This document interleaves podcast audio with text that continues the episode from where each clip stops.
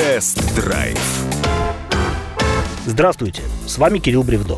Сегодня я расскажу вам про Audi Q3, на нашем рынке именно этому автомобилю суждено стать младшим представителем кроссоверной линейки фирмы из Ингольштадта. Как и прежде, по технике Q3 в значительной степени унифицирован с хорошо известным и весьма популярным у нас Тигуаном. Вот только если Volkswagen собирают под Калугой, то Audi везут к нам из Венгрии. С учетом надбавки за престиж премиального бренда, по цене Q3 оказывается значительно дороже соплатформенного Тигуана.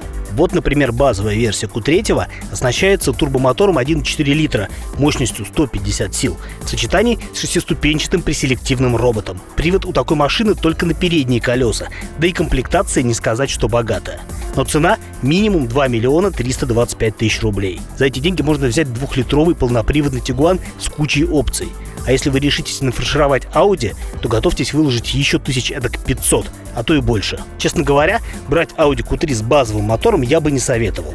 Уж если присматриваться к такой недешевой машине, то лучше сразу выбирать более мощную модификацию с турбомотором 180 сил и приводом на все колеса.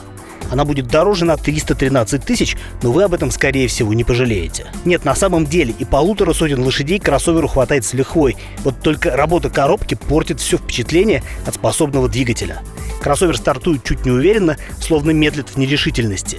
И только выждав паузу, начинает разгоняться, дав волю турбомотору. Еще в пробках бывает не всегда удобно. Нажал на газ, машина медлит. Чуть добавил, уже прыгает. Тем не менее, надо отдать должное двигателю. Тяги в нем достаточно для динамичной езды. Если хочется пошустрить, переводите робот в спорт-режим. Ним кроссовер едет собраннее, хоть и более нервно. А вот к плавности хода и управляемости нареканий нет. В этом смысле Q3 это типичный представитель концерна Volkswagen, несущий на себе логотип Audi. Тестовая машина запомнилась очень жизнерадостным интерьером, где настроение задавали яркие оранжевые вставки в цвет кузова, сделанный из алькантары.